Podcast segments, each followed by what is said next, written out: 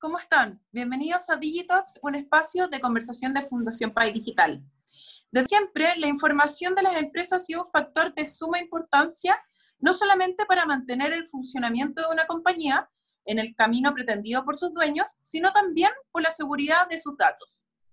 La constante modernización ha obligado a las empresas a actualizarse para poder encarar de mejor forma el presente, el cual tiene a la tecnología de la información como uno de sus pilares fundamentales y que en la actualidad ofrece infraestructuras automáticas y especiales para el resguardo óptimo de su contenido. De esta forma, las compañías han hecho importantes inversiones en esta área, confiando en plataformas de última generación como la tecnología cloud para mantener el normal funcionamiento de sus organizaciones. ¿De qué se trata esta estrategia? Para conversar sobre eso, hoy nos encontramos con Cristian López, director de tecnología de Oracle. Hola Cristian, ¿cómo estás? Hola María José, muy bien, gracias. Hola a todos. Qué bueno, gracias por acompañarnos en, esta, en, esta, en este capítulo de Digitox con Oracle. La pregunta número uno, Cristian, em, ¿cómo debe ser la inversión en la tecnología ¿Y por qué la importancia de su funcionamiento en el presente de las empresas? Sí, bueno, eh, yo creo que es una excelente pregunta. Yo creo que, mira, lo, que veo hoy día es que la inversión, eh, cómo, lo están ejecutando hoy día las compañías, ¿no? Es que todo lo que está sucediendo hoy día con la pandemia y con, todo lo que ha sucedido en el, mundo en general a nivel global, eh, las empresas han ido tratando de buscar digitalizarse más, tratar de modernizarse y y cambiar un poco el paradigma de tener toda su tecnología eh, haciéndose cargo ellos mismos de esos recursos.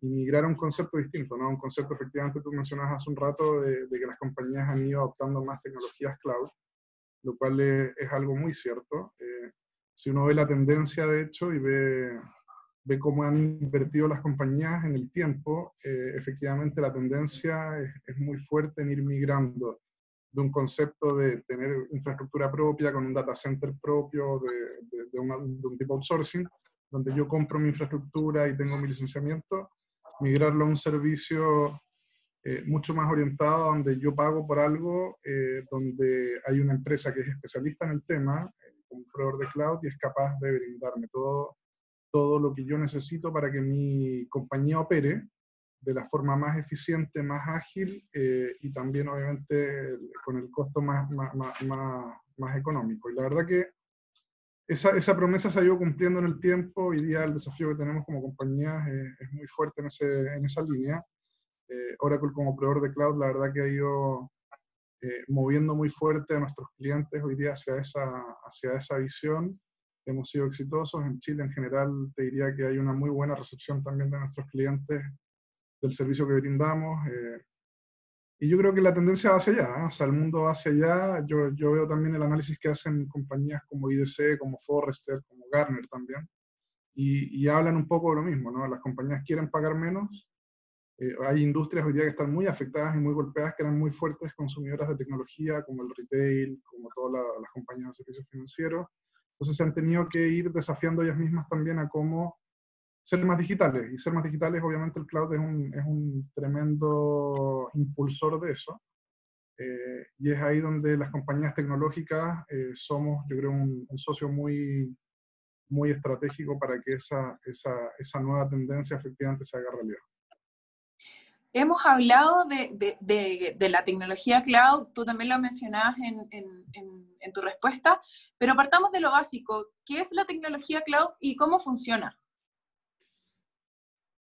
Mira, el, cloud eh, ha ido, ha ido el, cloud como concepto en sí, lo, que, para simplificarlo, te diría que es la capacidad de poder obtener de un proveedor de tecnología, eh, de, sus capacidades tecnológicas, eh, adoptarlo como un servicio, un servicio donde ya viene algo, algo que está empaquetado y que, del cual yo puedo efectivamente hacer uso y pagar por eso en un modelo de suscripción, ¿bien? Donde yo me olvido efectivamente de tener que estar comprando ya sea infraestructura porque el proveedor me lo entrega, e incluso en capas más arriba tener que estar preocupado de comprar licenciamiento y pagar soporte por ese licenciamiento porque ya está incluido en el nivel de servicio que me entrega el proveedor.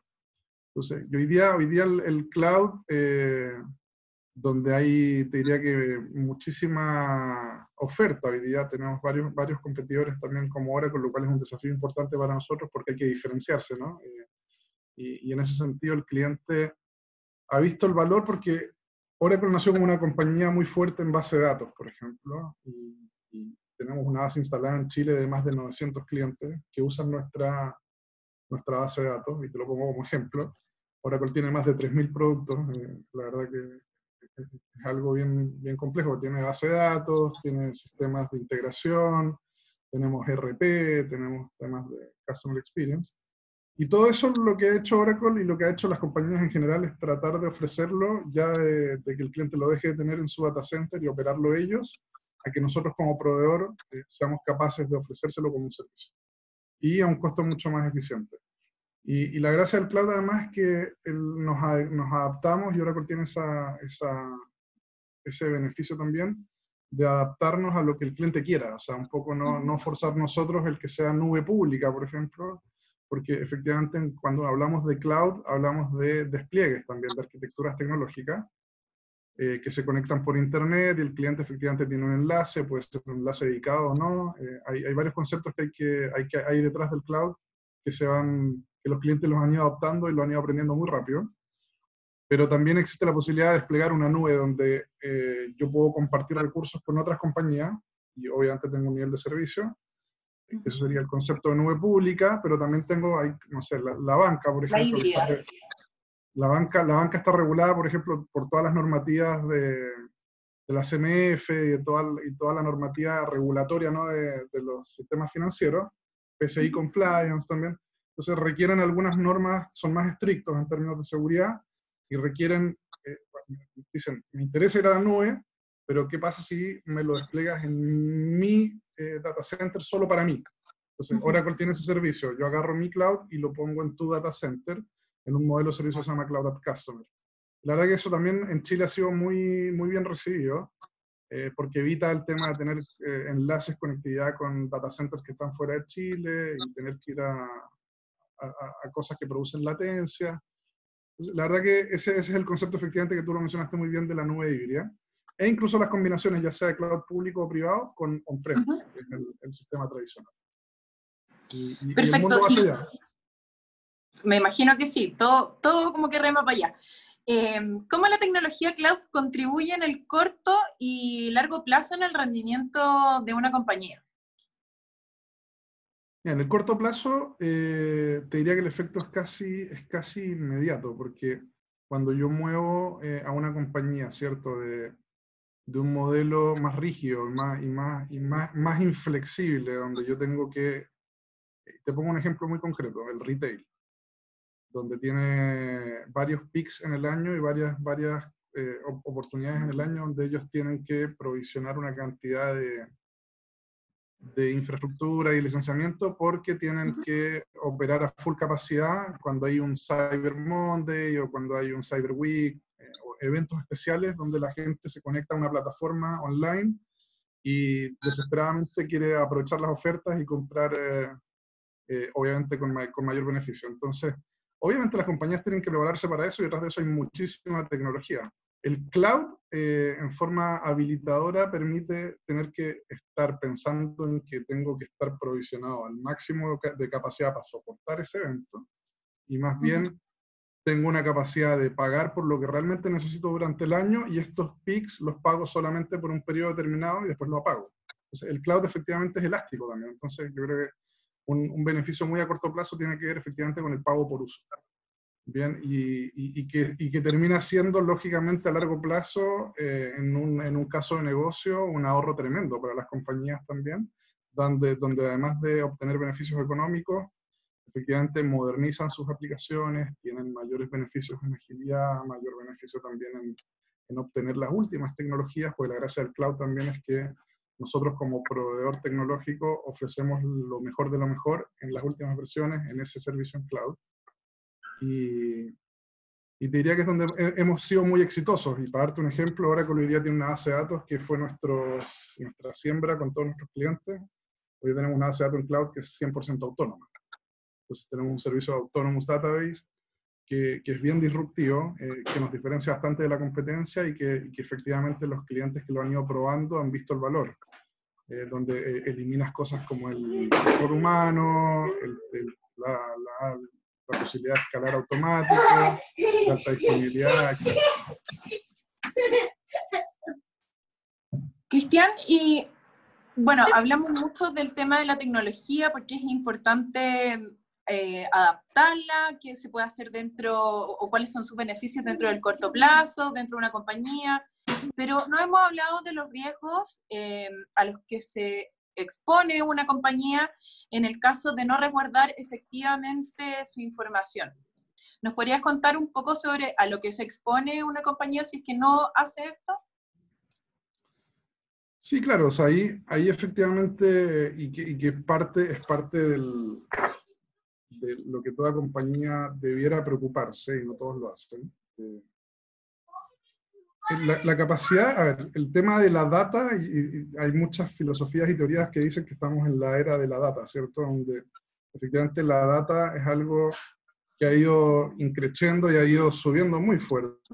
Eh, hay volúmenes y toneladas de información y por eso se habla mucho del Big Data, la analítica y de de querer explotar esa información y enriquecerla para tomar las mejores decisiones. Pero eso genera vulnerabilidades también, porque si, si una compañía no tiene la capacidad de resguardar y, ser, y, tener su información de forma segura, eh, efectivamente existe gente, existen, existen maliciosos, digamos, que puedan querer abusar y aprovecharse de eso para atentar contra esta compañía, ¿no? Entonces, ese tipo de casos han sucedido, e, es real, eh, y por lo mismo es que, es que nosotros como, como, proveedor tecnológico nos tomamos muy en serio eso. O sea, nosotros, una, una de, las causas, de las cosas que más reforzamos del servicio que ofrecemos a nuestros clientes tiene que ver con cómo yo securitizo, digamos, toda mi, mi, mi capacidad de servicio en todas las capas. ¿no? O sea, yo trato de ofrecer seguridad en todas las capas para que el cliente que se vaya a conectar se conecte de forma segura no haya vulnerabilidad de robo de información, eh, que alguien pueda hacer cosas un daño, digamos, innecesario a una compañía,